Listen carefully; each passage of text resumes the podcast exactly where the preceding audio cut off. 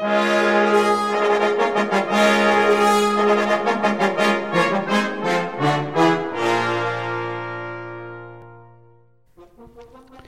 à tous, bienvenue sur Cuivre la Française. Je suis Adrien Jaminet, fondateur de AJ Atelier des Cuivres. Avec ce podcast, je vous propose de rencontrer ensemble les acteurs du monde des cuivres pour comprendre leur parcours, leurs envies et leur personnalité.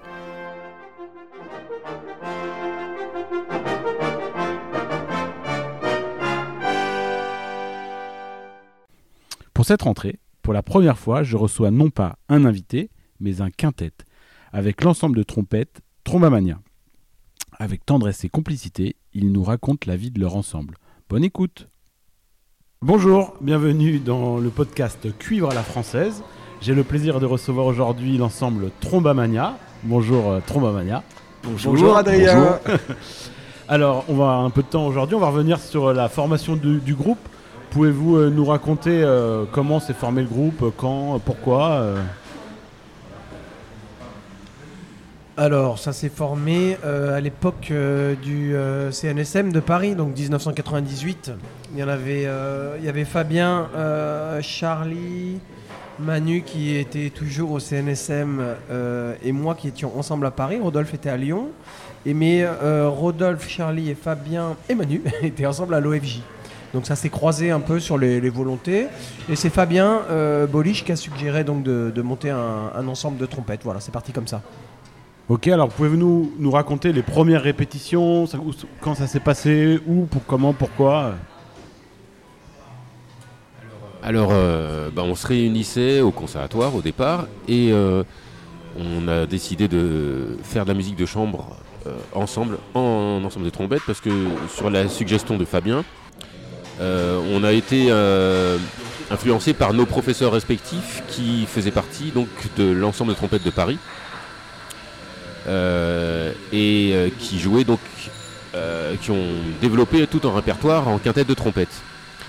Et euh, au départ, on a utilisé ce répertoire, et après, on s'est quand même euh, diversifié. On a commencé à faire des arrangements pour avoir euh, notre propre répertoire, nos morceaux, et puis développer quelque chose de plus virtuose, de euh, musicalement où on pouvait changer euh, les couleurs de son, développer la tessiture. Et donc voilà, euh, c'est ainsi qu'est né euh, Trombamania. D'accord, et du coup, euh, votre premier concert, votre première représentation, c'est à quelle époque, c'est quand?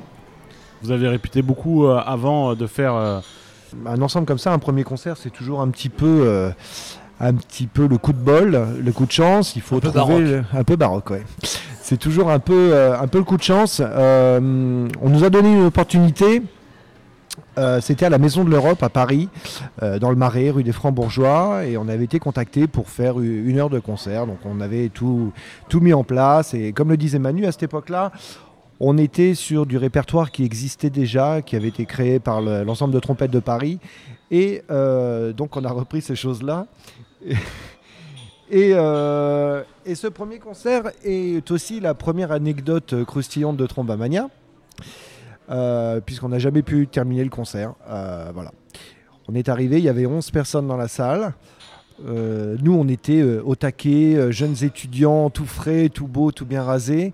Et on n'a jamais pu terminer. Il y avait les 11 personnes qui étaient d'un sérieux absolu, c'était cadavérique. Et nous, on a pris un fou rire démoniaque. Et euh, c'était juste un cauchemar. Et euh, voilà, ça s'est terminé comme ça, sur un fou rire énorme, avec Charlie qui continuait à jouer tout seul. euh, en pleurant de rire, et tous les autres, on, a préféré quitter le bateau, quitter le navire et s'enfuir et se cacher très loin dans la forêt. D'accord. Et donc après, comment l'ensemble s'est développé? Ça, À partir de quel moment vous avez pris la décision de faire des concours, de faire des propositions différentes En fait, euh, bah, il a fallu euh, prendre des, des partis pris. Déjà, on s'était fixé comme, euh, feuille de route de faire que des pièces à 5 trompettes. C'est-à-dire que même on a cité ETP, donc les, les- les- les premiers quoi, les premiers à tout jamais, les pionniers.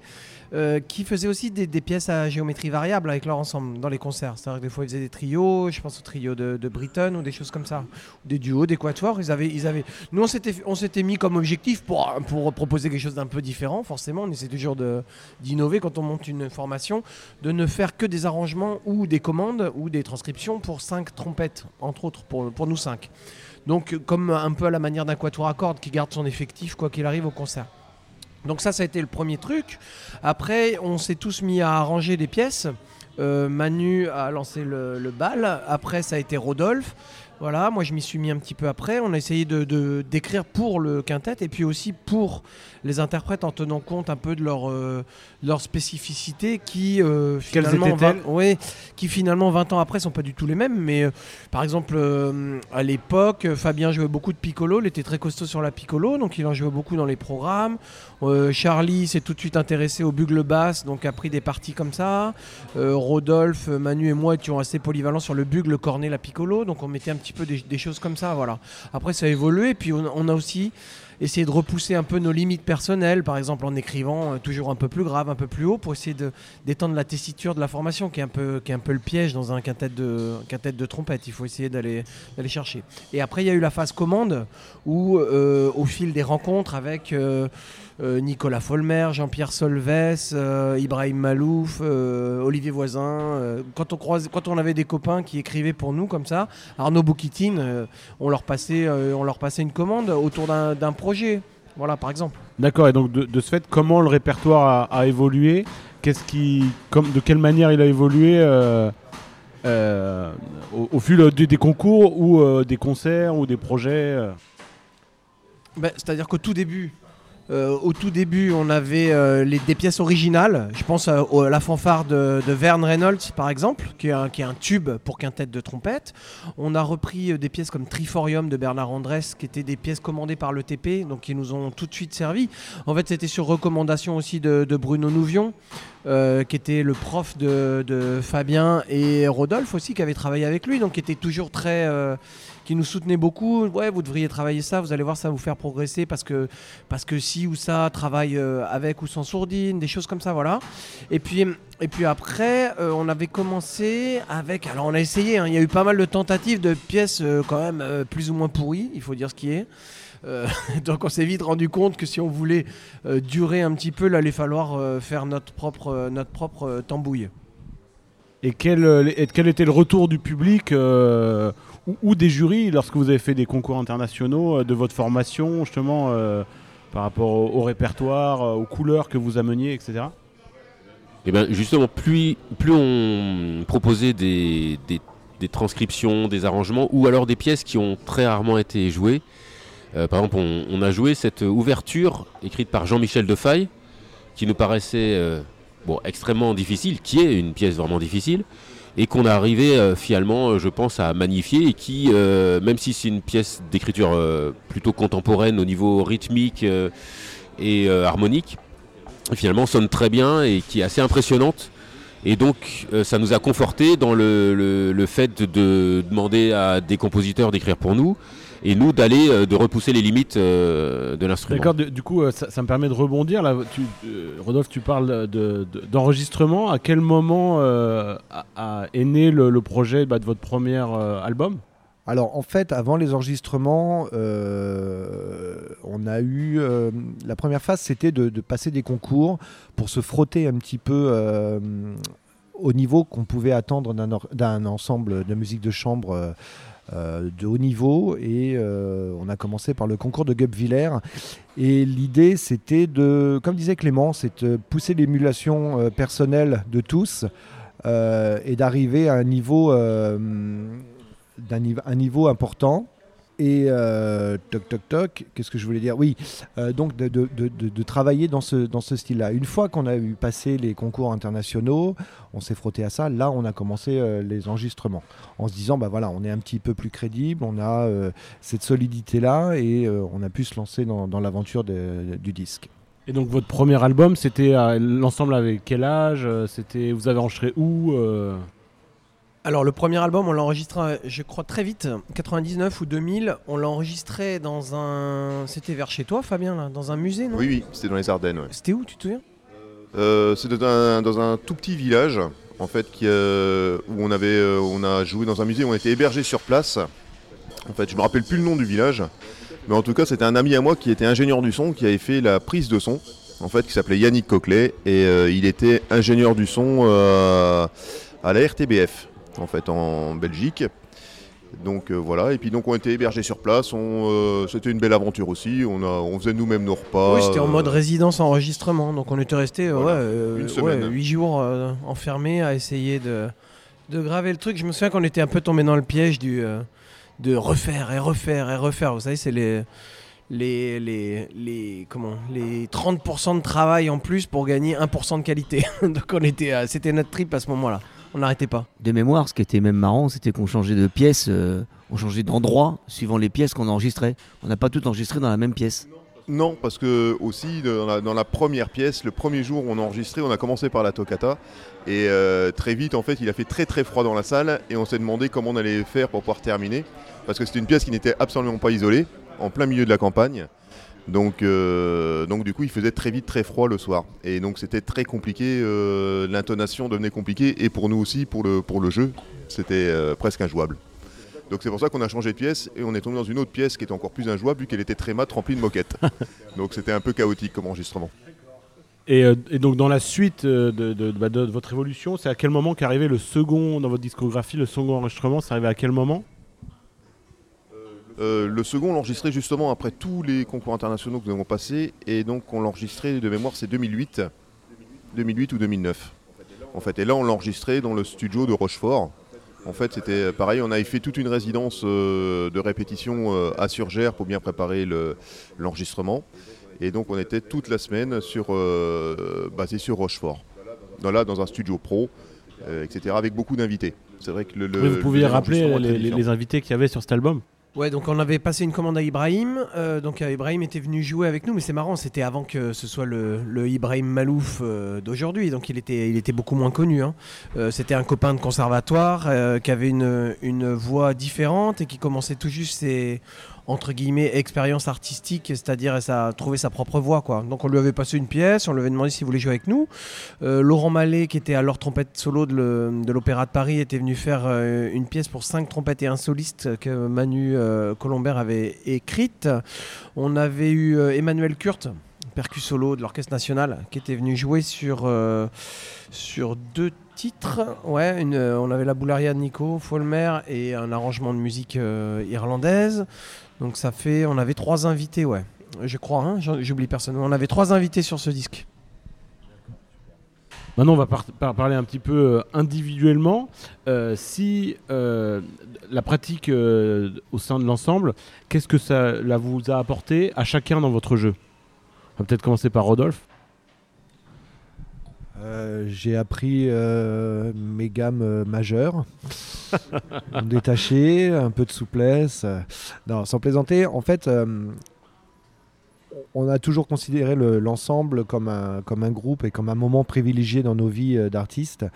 Et c'est vrai que c'était l'endroit où on pouvait euh, continuer à apprendre en prenant les, les qualités des uns et des autres et s'échanger tout ça. Et, et je vous assure que quand vous arrivez le matin, quand il y a une répétition de Trombamania, vous savez que la journée va être longue, euh, difficile, euh, énergivore et euh, il va falloir se, se dépasser. Donc fatalement, on se prépare en, en- en conséquence. C'est pas pas une journée de répétition comme les autres, c'est pas un moment comme les autres parce que il y a l'affection qu'on a les uns pour les autres, il y a la volonté de, de cette réussite et cette demande d'exigence. Et dès qu'il y en a un qui commence à flancher, les autres sont là pour le remonter. Mais ça veut dire que quand on arrive euh, pour une répétition ou pour un concert ou pour une tournée ou un enregistrement ou un concours, eh ben, on était tous obligés d'être à 200%. Donc fatalement, dans notre euh, travail, dans notre préparation, on avait déjà en soi, en, l'état, cette exigence et cette euh, volonté de dépassement. D'accord, Charlie, toi, qu'est-ce que ça a changé à ton jeu? Qu'est-ce que ça t'a apporté? Alors moi, ça m'a surtout apporté le, fait de mettre euh, de côté tous ces, euh, tous ces problèmes ou ces qualités euh, personnelles pour, pour être au service d'une équipe, entre guillemets. Voilà, ça veut dire que il y a des choses qu'on sait plus ou moins bien faire. Il faut monter le niveau de ce qu'on sait pas du tout faire.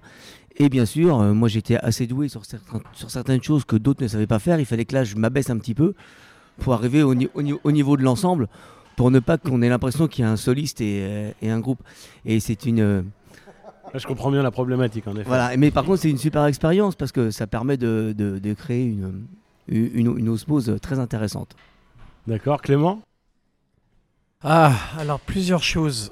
Euh, déjà sur les basiques de la musique de chambre, c'est-à-dire on a dû créer quand même un- des outils pour, euh, pour progresser ensemble, c'est-à-dire des exercices, des choses qu'on nous avait pas enseignées vraiment, donc euh, ça, ça s'apprenait pas.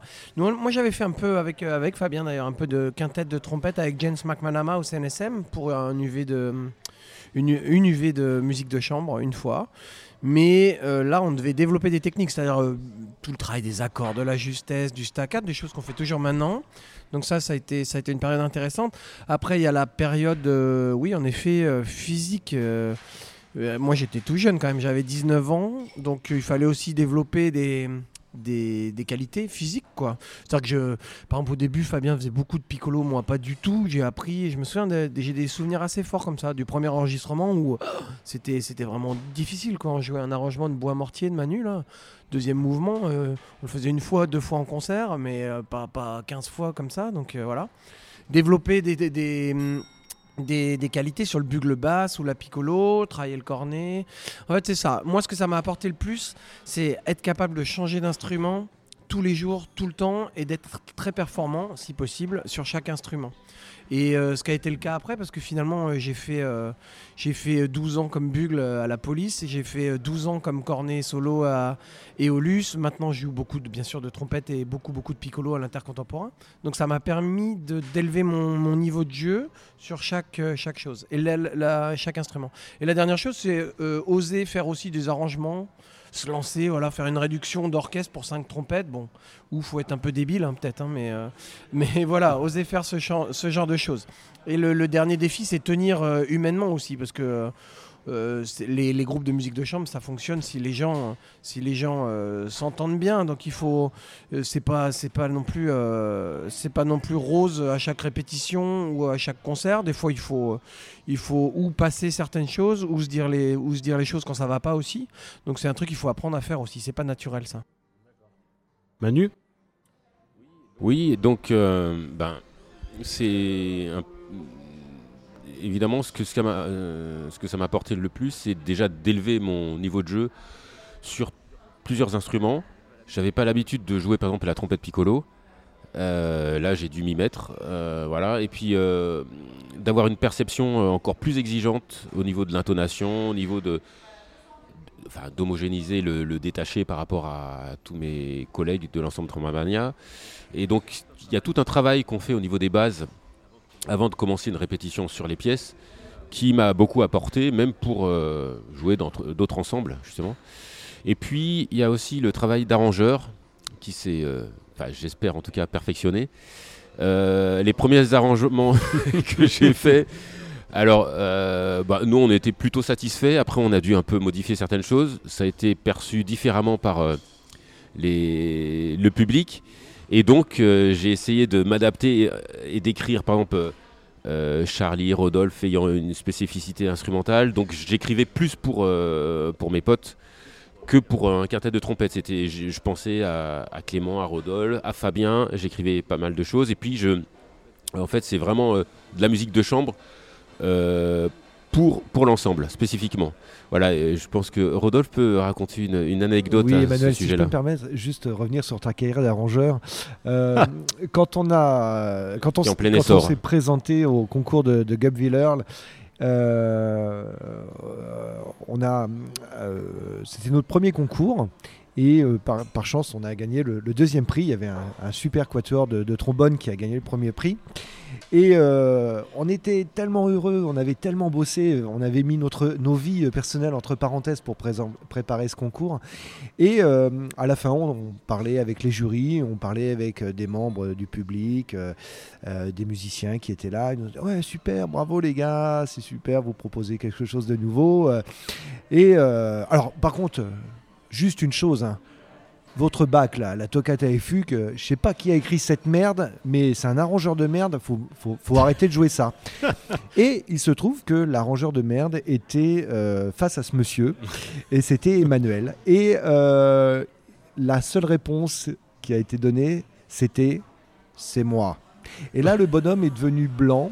Et euh, ah oui, euh, bon, et puis voilà, ça s'est terminé comme ça. Donc voilà, les grands débuts de Manu euh, en arrangeur, c'est et c'est une anecdote qui reste toujours l'arrangeur de Bien merde. sûr, Excusez-moi pour sûr. les gros mots, mais c'était l'appellation officielle. voilà, c'était les, les mots étaient dits et donc j'ai dû progresser un peu sur sur ces arrangements et puis euh, mes copains essayé, justement apportent de des euh, voilà essayer bon euh, voilà apportent des contributions euh, spécifiques et en tout cas euh, l'ensemble euh, dope un petit peu toutes ces ce travail que que l'on a réalisé déjà depuis euh, pas mal d'années. D'accord. Et Fabien, toi, qu'est-ce que donc le- cette pratique t'a amené?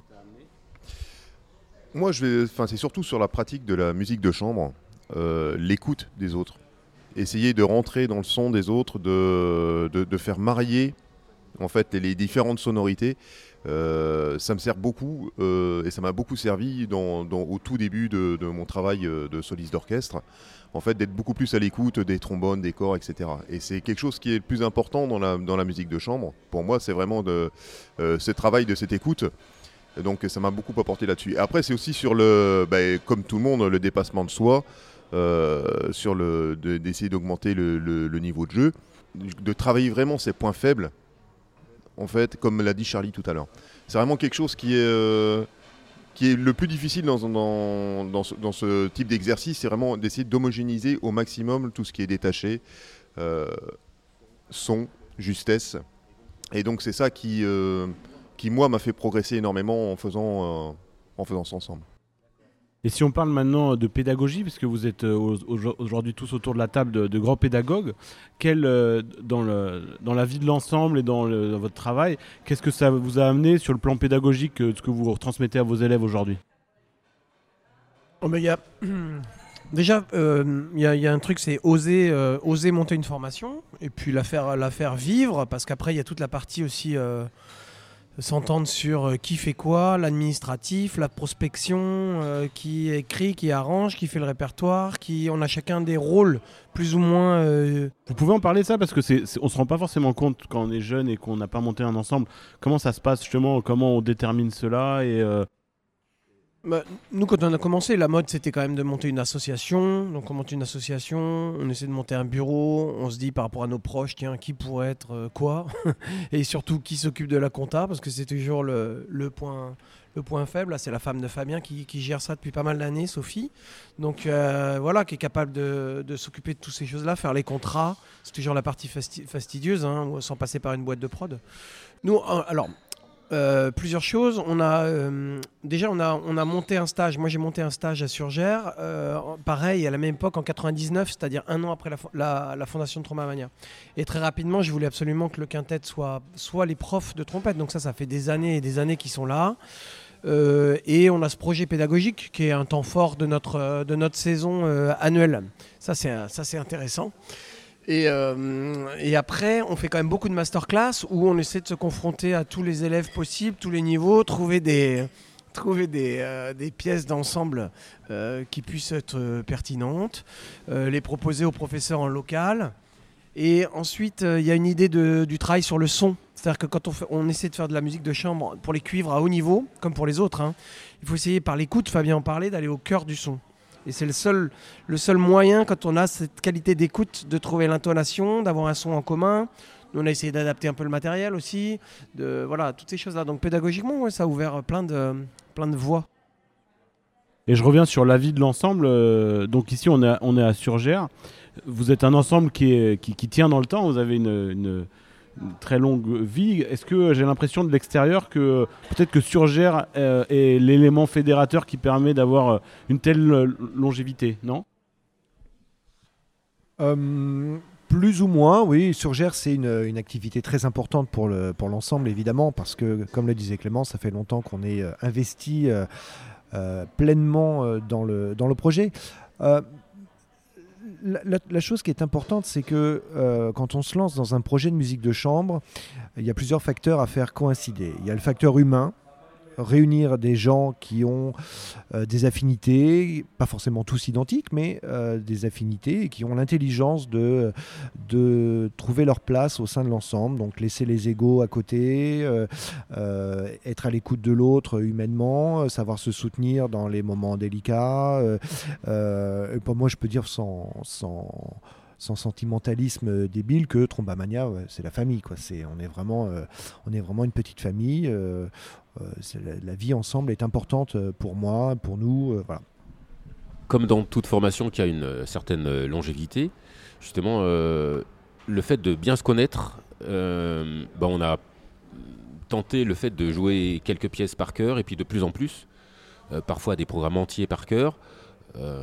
pas forcément qu'on fait des, créations ou des pièces nouvelles, mais Là, c'est justement, euh, là où chacun s'est transcendé, chacun se connaît, chacun euh, sait exactement quand on respire ensemble, l'équilibre à trouver, euh, la verticalité, et donc c'est que cette notion musicale et humaine s'exprime à travers Trombamania. C'est aussi pour ça que ça dure, c'est aussi que c'est une aventure humaine en plus d'être une aventure musicale. Ok, super. là, on, vient aussi d'aborder bah, vos, différents projets musicaux. Euh, justement, si on parle d'avenir, quels sont vos prochains projets euh, Quels sont les euh, projets de l'ensemble? Alors, déjà, on n'a pas joué pendant longtemps avec le Covid. Donc là, on se remettait un peu du truc quand même à se revoir, répéter. relancer la machine parce que comme le disait Manu, on joue beaucoup par cœur. arrêté pendant un an et demi de jouer. tous les concerts étaient déprogrammés. Il faut se remettre là-dedans. on est toujours sur un projet d'enregistrement autour de la musique française. Il nous reste plus que 2-3 pièces à, finir, d'arranger. Et ensuite, on pourra se lancer là-dedans. Et puis après, continuer à, faire ce qu'on fait actuellement. Ça fait un petit moment qu'on n'a pas fait de grosses tournées aussi à l'étranger. C'est un, de nos projets qu'on va essayer de mettre en place. Voilà, on avait fait quand même les tournées en Corée. On a, été deux fois aux États-Unis. Voilà, ce type d'événement, c'est très fédérateur. Et ça nous permet. En fait, on s'est aperçu euh, avec le temps que dès qu'on a un objectif concret, ce soit une tournée, des concerts ou un festival ou, euh, un disque, on, avance quoi. On va de l'avant, on répète, on se voit et l'énergie est pas la même que quand on, répète pour répéter comme ça peut arriver des fois juste pour euh, entretenir la forme. Ok super. Maintenant, je vais revenir sur euh, des, choses que je pose au sein de mon émission à, chaque ensemble ou musicien que je reçois. Alors le podcast, il s'appelle Cuivre à la française. Qu'est-ce que cela signifie pour vous Peut-être Charlie? Cuivre à la française, moi, ça me fait tout de suite penser à, au, bon jeu, au jeu, au jeu fin, au jeu élégant, euh, euh, à l'habillement aussi, toute, toute cette époque euh, qu'on a parfois un peu perdu quand on voit les jeunes stagiaires. Et je vois que tous mes, tous mes amis rigolent, mais je, ne crois pas que il, y a, quelques décennies de ça, les gens arrivaient en cours en casquette. voilà. On a, perdu ce côté. On, ne peut plus venir en stage. Maintenant, on peut venir en Bermuda, par exemple, ce qu'ils ne faisait pas à l'époque. Il y a des professeurs ici qui font quand même les, concerts en basket. Ce qui est tout de même euh, un, peu, un peu limite, j'ai envie de dire. D'accord, merci Charlie. Alors maintenant, si on continue dans ce genre de questions, quels sont le ou les musiciens qui vous ont le plus influencé dans la vie de l'ensemble Euh, comme ça a été dit au début du, podcast, euh, on est tous des élèves euh, des membres de l'ensemble de trompettes de Paris. Donc, pour mémoire, il y avait Pierre Gillet, Bruno Nouvion, Luc Roussel, Dominique Colmar et Patrick Faber. Et euh, donc voilà, on a tous travaillé avec les uns ou les autres, et c'est vrai que cette dynamique de l'ensemble de trompettes de Paris, bah, ça nous a beaucoup aidé. Et euh, dès que Fabien a lancé l'idée de cet ensemble, c'est vrai que eux se sont euh, sentis investis pour nous aider, pour passer le flambeau. Et euh, en tout cas, ils étaient assez fiers d'avoir lancé le truc. Donc effectivement, il y a ces cinq personnes-là qui ont euh, contribué à notre développement. Mais sinon, euh, il y a par exemple Maître Roger Delmotte qui est toujours très très très très très fidèle et très présent dans notre parcours. Il a toujours été de bons conseils. C'est vraiment un personnage important parce que il représente un peu la mémoire et le, et le Et tu parlais des cuivres à la française, hein, il, est- vraiment le personnage structurel de la, trompette française. Il y en a d'autres évidemment, mais lui, il a cette, place euh, particulière. Et lui est toujours très présent et très attaché à l'ensemble. Maintenant, vous pouvez peut-être nous, raconter euh, peut-être un meilleur souvenir d'un musical, euh, d'un concert ou d'un concours où vraiment, euh, après, vous vous êtes senti vraiment. euh, Concours, euh, je crois que le, bah, c'est toujours pareil, quand on gagne, on est, on est souvent plus content. hein. Donc on avait fait un magnifique con- concours à Passao, un grand concours de cuivre, mais tout, toute formation confondue. Moi, personnellement, j'ai un très bon souvenir de la finale.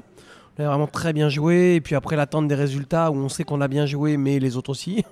et puis je me souviens que ça avait été assez... euh, assez euh, très plaisant quoi de- d'entendre votre nom prononcé quand c'est le premier prix tous ensemble c'est différent d'un concours de soliste où bah voilà on est tout seul. Là c'est sympa de le, partager en, équipe. Ça c'est un bon souvenir.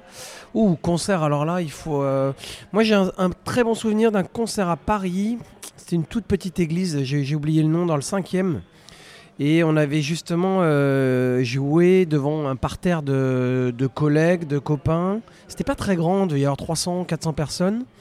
Et on avait joué euh, une création d'Olivier Voisin, Bob Fouine, ça s'appelait, c'était assez drôle. Et on avait joué avec Ibrahim aussi, il était venu jouer euh, sa pièce avec nous. Et je me souviens que c'était un super concert, on était, on était en pleine... euh, je crois que c'est 2005, ouais. On était en pleine, euh, pleine forme et c'était c'était plaisant. Après les concerts aux États-Unis aussi, hein. généralement c'est des choses, des événements qu'on préparait énormément pour l'International Trumpet Guild, l'ITG. Et on est allé deux fois, généralement les pas seulement les Américains, mais les gens présents. euh, on avait eu un gros concert euh, de gala une fois, euh, ça les avait marqués. Et c'est toujours plaisant aussi de se faire congratuler par des pairs, c'est-à-dire des gens qui font le même travail que nous au fond. Bien sûr, en plus, là, tu, tu parles de, de- de- des États-Unis, l'ITG.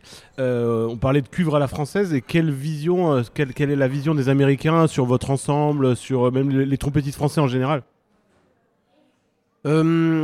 Euh, ça, en fait, ils avaient, connaissaient pas trop. Eux, ils ont la, la national competition qui, oppose entre guillemets euh, toutes les universités qui viennent en ensemble de trompettes, mais ça peut être 5, 6, 7, 12 avec leurs propres arrangements. Donc ils ont cette culture-là. Après, ils n'ont jamais porté l'exercice à, à ce qu'on fait nous, c'est-à-dire à absorber des, programmes en entier euh, par cœur, à tourner, à essayer d'avoir un niveau euh, qui se rapproche d'un quintet avant ou euh, des choses comme ça, quoi, des formations plus, plus, on va dire, plus codifiées. Voilà.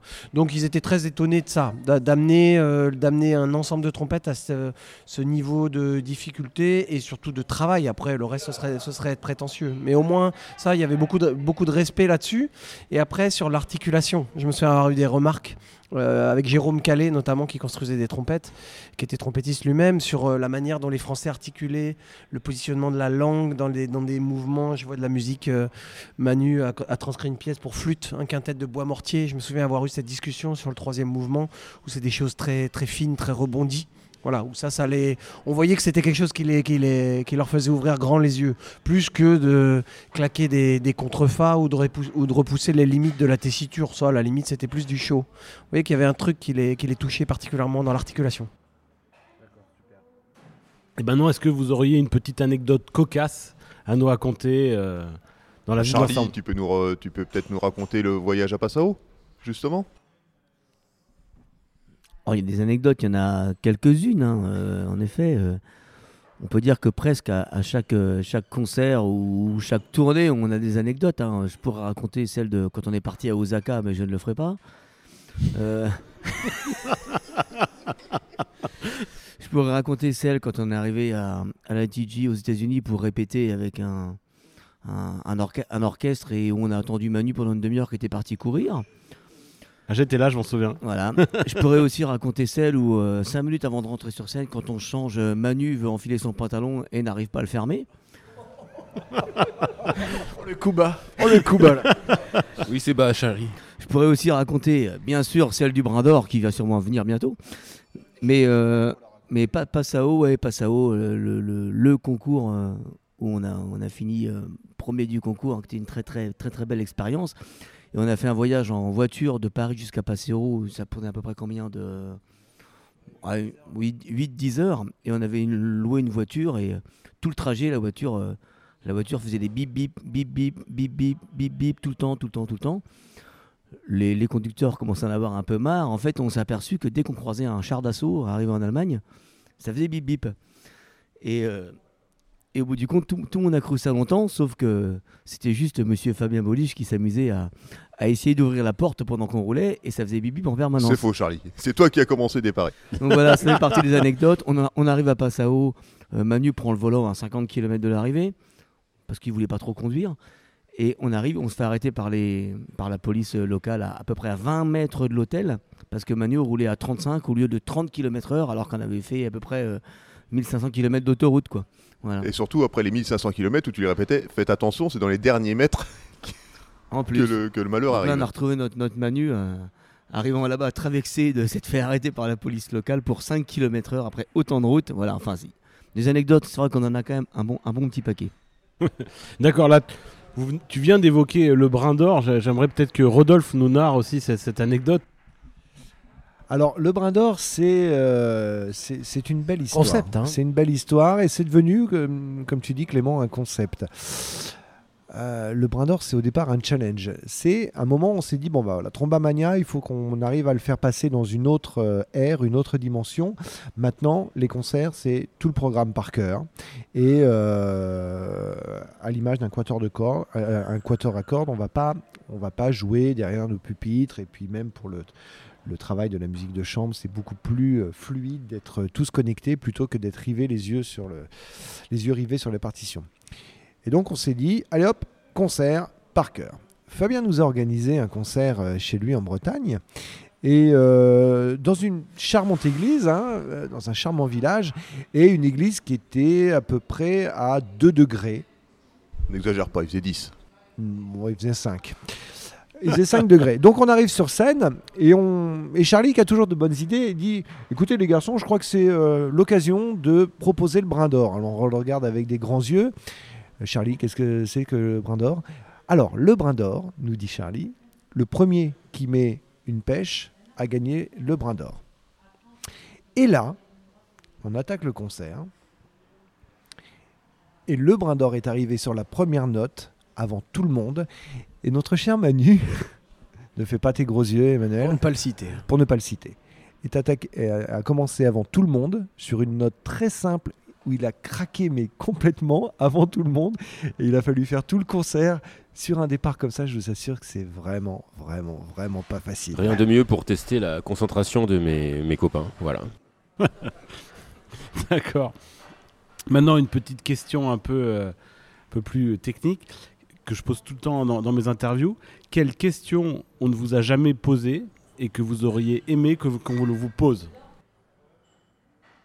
En fait, c'est assumer un peu le côté quintette de trompette. Ça, ça peut être pas facile. Est-ce que vous assumez en fait de faire euh, après tout ce temps? Parce qu'on a tous des parcours qui ont évolué quand même. Je veux dire, on a, on a de l'expérience, on joue tous dans des formations.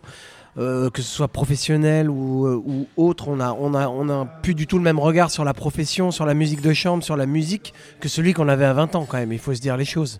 Est-ce que est-ce qu'on assume toujours euh, avec la, mê- la même envie de faire du, du quintet de trompette?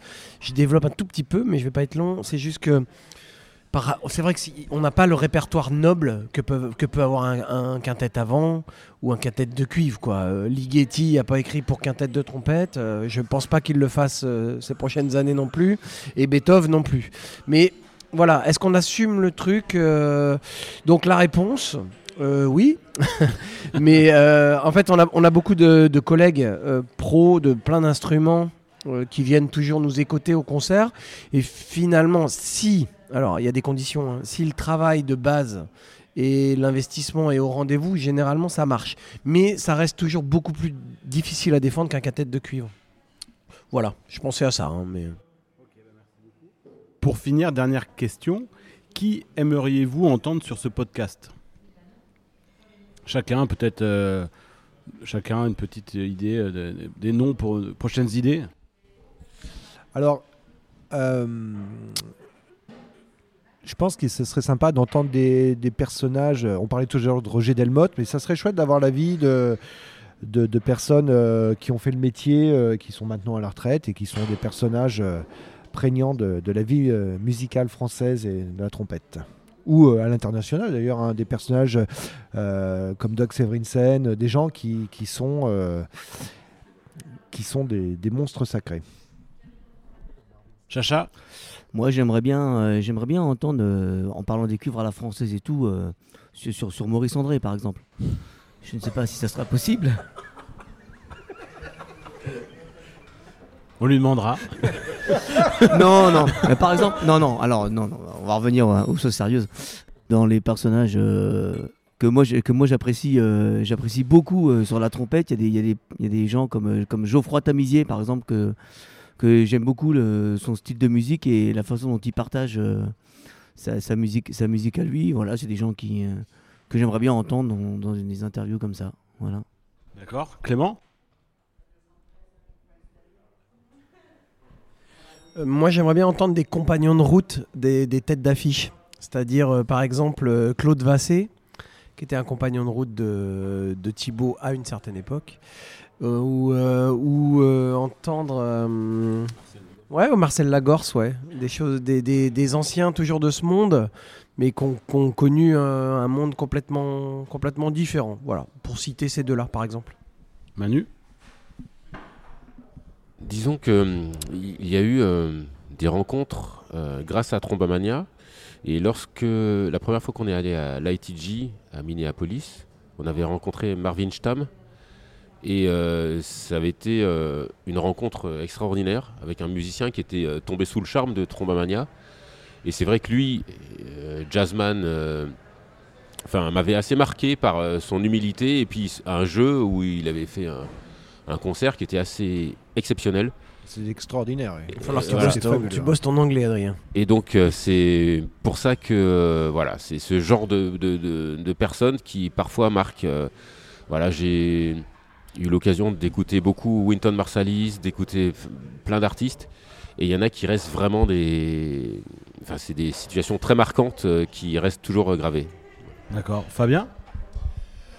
Je pensais à des trompettistes étrangers qui ont travaillé en France, comme Antoine Akisto, ou d'autres personnes. Il y a Mathias Persson aussi à, à Monaco. Euh, ce serait très intéressant d'avoir leur point de vue au point de vue de, de- de la multiculture de, de- de l'instrument. Ok, super. Quel est le meilleur compliment que l'on ait fait à l'ensemble? Alors, euh, ça c'était un chouette compliment. On avait fait un concours euh, qui s'appelait la FNAPEC. Et c'était un concours euh, multi, multi-ensemble. Et il y avait au jury Monsieur Patrick Fontana-Rosa. Et on avait gagné le second prix. Et euh, Monsieur Fontana-Rosa était venu nous voir après. On avait joué une pièce euh, du répertoire classique euh, français, euh, La pavane de Gabriel Fauré. Et donc ce monsieur nous avait dit, écoutez les gars, chapeau, parce que là, bien évidemment, je connais la version d'origine de Gabriel Fauré, mais là, ce que vous en avez fait, c'est tout aussi beau, c'est tout aussi chouette. C'était pas du tout un musicien qui nous a euh, jugé sur nos qualités instrumentales, mais c'était juste euh, bêtement et purement musical. Et c'était venant de la part de ce monsieur, euh, pour des trompettistes, vraiment un super compliment. Charlie, peut-être Non, mais pour rebondir sur ce que dit Rodolphe, c'est un peu ça, c'est que très souvent, euh, les gens, ceux qui nous connaissent, savent, savent ce qu'on ce qu'on fait, ceux qui ne nous connaissent pas viennent au concert pour la première fois, bien sûr. Et euh, ils sont très étonnés, ils, ils ressortent du concert en disant on n'a pas eu l'impression d'entendre un ensemble de trompettes. Voilà, euh, parce qu'on fait pas, on joue, euh, on a, C'est pas prétentieux un peu ça? Non, pas du tout. Mais euh, on, on c'est vrai qu'on joue sur une tessiture et, et des couleurs qui, qui ne sont pas ce qu'on peut attendre d'un ensemble de trompettes euh, quand on ne connaît pas ce, ce type d'ensemble en fait où on, on s'imagine que ça va être un peu fanfare, un peu fort, un peu euh, voilà. Et c'est et c'est pas du tout ça. Et on nous fait souvent ce- cette, cette remarque là en nous disant que que bah en fait on a écouté un concert et on a écouté un concert d'un ensemble de musique de chambre mais pas d'un ensemble de trompettes. Voilà, ce qui est plutôt un beau compliment pour nous. D'accord, Clément? Euh, moi, je pense à. hum, On a fait un concert, euh, deux concerts à l'IEXA pendant le, concours international. Il y avait Enrique Crespo qui était là. On a passé une soirée avec lui. euh, un mec super, euh, délicieux. Et donc, il était au concert. Et il nous dit après il dit, Les gars, vous êtes des. Dans votre style, dans votre voix, dans votre créneau, vous êtes des pionniers. Continuez, et c'était magnifique. Et c'était, pour moi, c'était vachement touchant d'entendre euh, le fondateur du German Brass et arrangeur. Et c'était quand même une- la voix des, des- de- du, du Brass Ensemble à 10 ou à, ou à 12. Et c'était, euh, c'était très agréable d'entendre ça de sa part. D'accord. Manu?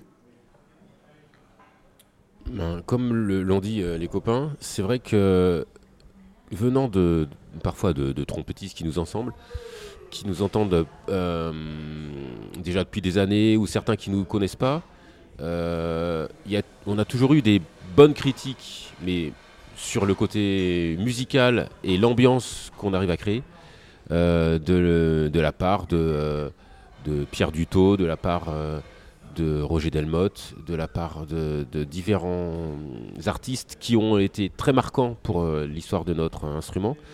Et euh, en tout cas, ça nous touche euh, particulièrement. Merci beaucoup euh, d'être venu euh, nous rendre visite. Et puis c'est une journée vraiment particulière aujourd'hui puisque c'est l'anniversaire de Charlie. Donc j'aimerais vraiment te souhaiter un très bon anniversaire. Bon anniversaire, anniversaire, Charlie. Charlie. Bon anniversaire, Charlie. Et merci à toi, Adrien. À Merci bientôt. Adrien, Merci merci, Adrien, pour à ton bientôt. invitation. Au revoir. Merci d'avoir écouté cet épisode. Si ça vous a plu, n'hésitez pas à le partager. Vous pouvez nous suivre sur nos réseaux sociaux, sur Facebook et Instagram, sur la page Agi Atelier des Cuivres. À bientôt.